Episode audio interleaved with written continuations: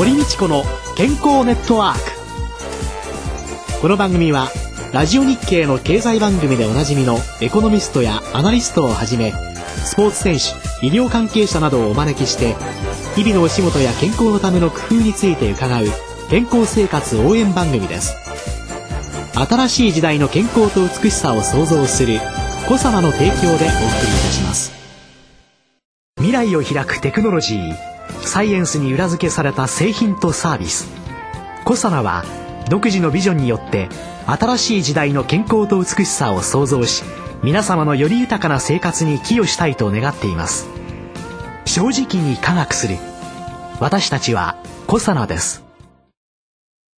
こんにちは堀道子です。宇野和夫でございます。今週のゲストは美容ジャーナリストで株式会社ベイズガーデン代表の鍋川貴子さんです美人のハウツーコミュニティスタービューティーというウェブサイトを運営なさっていますがこれはどんなサイト？そうですねあの弊社だけではなくて芸能プロダクションのグループ会社と一緒に共同で運営をしてるんですけれども結構これはあの毎日大変なんですが美しい人に取材をしてその秘訣を聞くという 一言で言ってしまうとあのそういうサイトになりますね。ですから今バナーに貼り付いてるの北川景子さんなんですけど、ええ、本当にあのもうあのレベルの美しい、まあ、彼女は若くて今すごく人気のあるタレントさんというか女優さんですけども、うん、タレントさんの情報からあとはその文化人だったりあの専門家の方だったり、うん、女性の起業家ですとか、まあ、いろいろなそういったその専門家の方にお会いして美の秘密を聞いてくると。で美の秘密だけじゃなくて、まあ、どうやってコンプレックスをこう乗り越えてきたかという、うん、割とどちらかというとこう美容だけじゃなくて、うん、コンプレックスとそれからその克服して美しく輝くためのポイントみたいなストーリーをちょっと聞いて紹介するというのが、うん、その他にもいろいろなあのコンテンツが、まあ、あるんですけど。でも北川景子さんなんて何もなさらなくても綺麗でしょうにねって思っちゃうのはおばさんの悲願でしょうかね。いやいや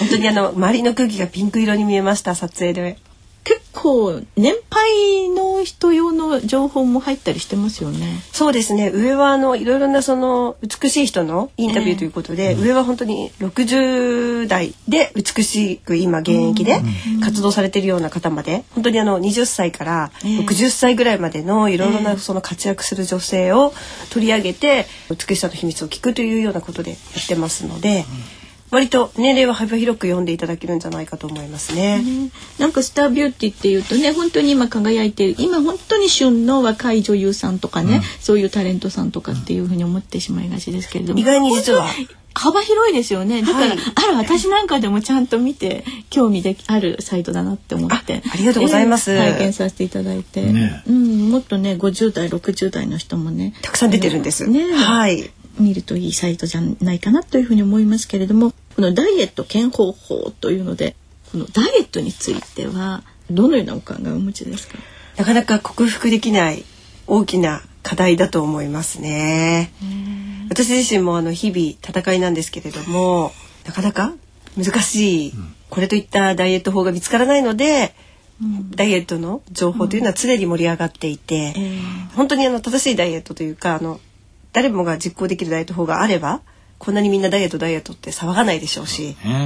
ダイエット雑誌もダイエット本もこんなにたくさん出ないと思いますので、いかに難しいかということですよね。そうですよね。決定打がないからこうなってる、うん、ただ最近の若い方たちのその誤ったダイエットっていうんですかね。ただ食べなければいいんじゃないかとか、はい、健康とダイエット美とダイエットって言った時に非常に痩せ型の女性が増えていて、はい、ボディマスインデックス22以下の人たちっていうのをなんとか22に近づけたいっていう国の施策もあるわけですけれども美というダイエットと健康のためのダイエットっていうのと全然違いますね。例えばまあ40代以降になりますとやはりある程度体を絞らないと心臓に負担がかかるとか、メタボリックの問題が出てくるとかっていう意味で健康流にダイエットしなければならないと思うんですがむしろあの20代の方ですと体型を気にしてこの洋服が似合うためにと。で特に今の話題のファッションが結構細くなってますので、服に合わせるために体を細くするっていう方がやっぱり服に合わせるために、はい、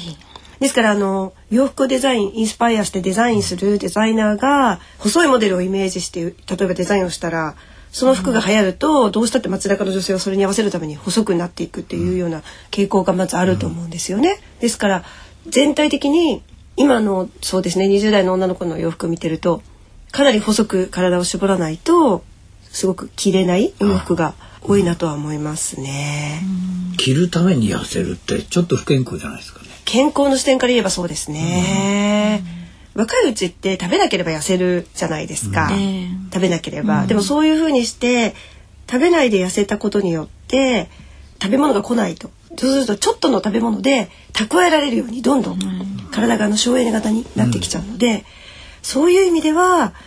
若いうちに何度も何度もそういった食べないダイエットを続けていると、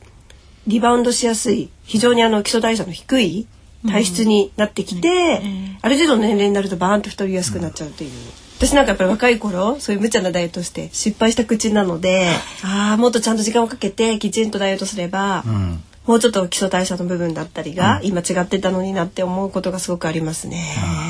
この仕事はやっぱり始める前に結構無茶なことやっちゃってるんで。そういう意味ではダイエットに対するね正しい知識っていうのはね、うん、本当に大切ですよね。日本人そのものって結構気が体質なんですよね。基礎代謝がうん。と低く大丈夫な。大丈夫ですよね。例外だとかいろんなもので食べ物が取れなかった時に生き残ってきた人種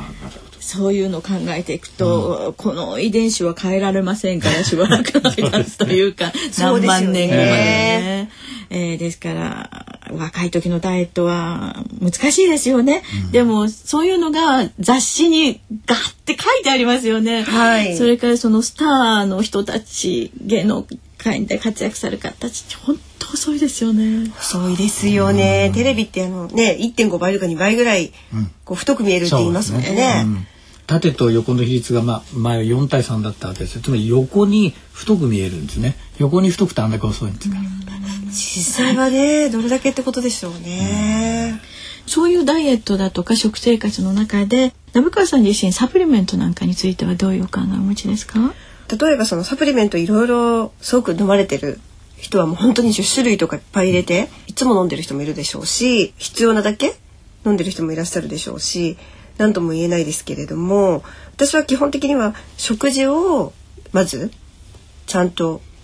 食べて、うん、で、えー、ただそれでどうしても今日はどうしても締め切りがあるとかいろいろ私も仕事じゃあるので足りない部分をサプリメントで補った方が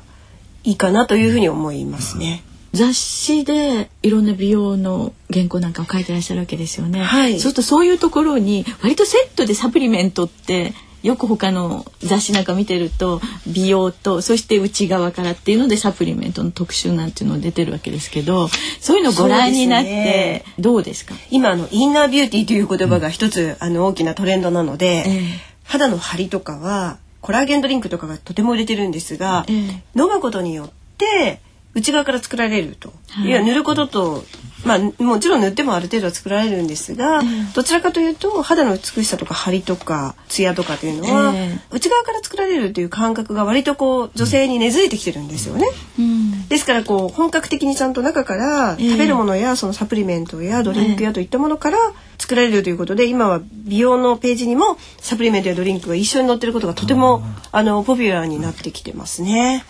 まあ、内外美容とか、そういう言い方もしますけれども。そういう意味ではねサプリメントもその食事で足りないものを補うっていう補い方っていうのと、うん、より美しくあるためにより健康であるためにっていうような予防的いろんな概念でのサプリメントの使い方っていうのがあるんでしょうね。うん、川さん自身は何か使ってらっしゃいます？サプリメント今あのロイヤルゼリーを飲んでますね。ロイヤルゼリーのサプリメントを飲んでる方から、たまたまあの体調が良くなったっていうお話を聞いて、うん、それで割と天然のものです、ね、自然のものなのでじゃあということで私あのプロポリスも割と好きなものですから、うん、今飲むようになりました、うん、飲んでみてどうですか？そうですねやはり2週間3週間ぐらい経った時にちょっとあれ？少し体の調子が楽だなというはい。そういう実感値がありました。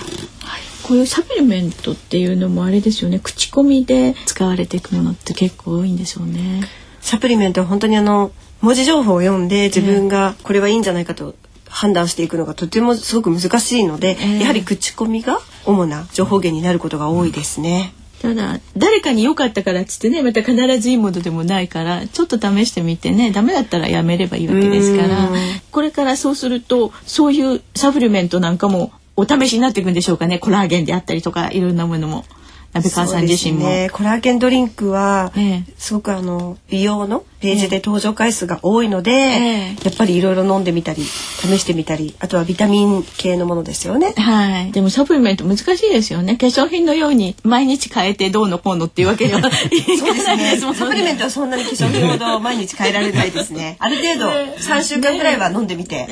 次に行くという感じですね。では来週はご自身の健康観について伺っていきたいと思います今週のゲストは美容ジャーナリストで株式会社ベイズガーデン代表の鍋川貴子さんでした。来週もよろしくお願いいたします。よろしくお願いいたします。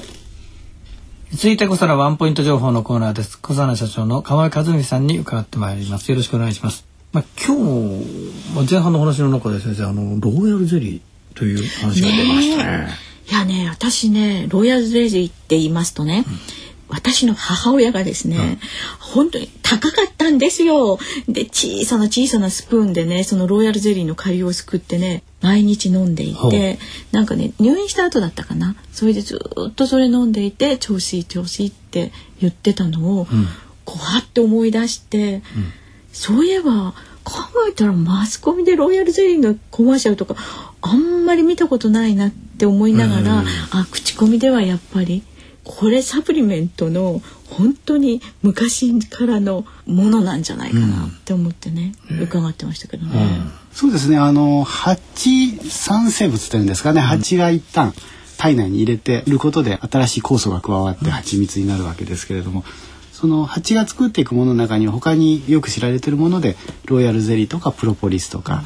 ありましてですねプロポリスはどちらかというと効能も含めて免疫力を上げるとかですね、うん、そういう効能も含めて結構バンと走って市場の中では認知されていてロイヤルゼリーっていうのは女王蜂が食べている餌としてなんか良さそうというイメージだけを残してですね、ね、実はあんまりメディアでそのセンセーショナルに取り上げられていない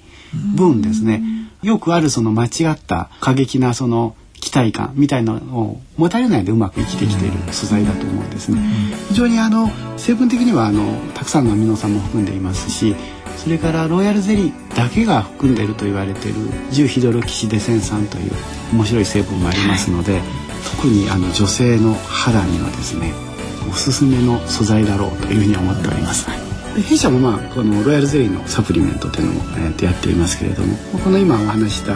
重ヒドロキシデセン酸をシクロデキストリンいつもお話しさせていただきます。シクロデキストリンで包摂安定化をしたタブレットというものも製品化しています。小佐のワンポイント情報お話は小佐の社長鴨井和美さんでした。堀道子の健康ネットワークお相手は堀道子と宇野和夫でした。それではごきげんよう。さようなら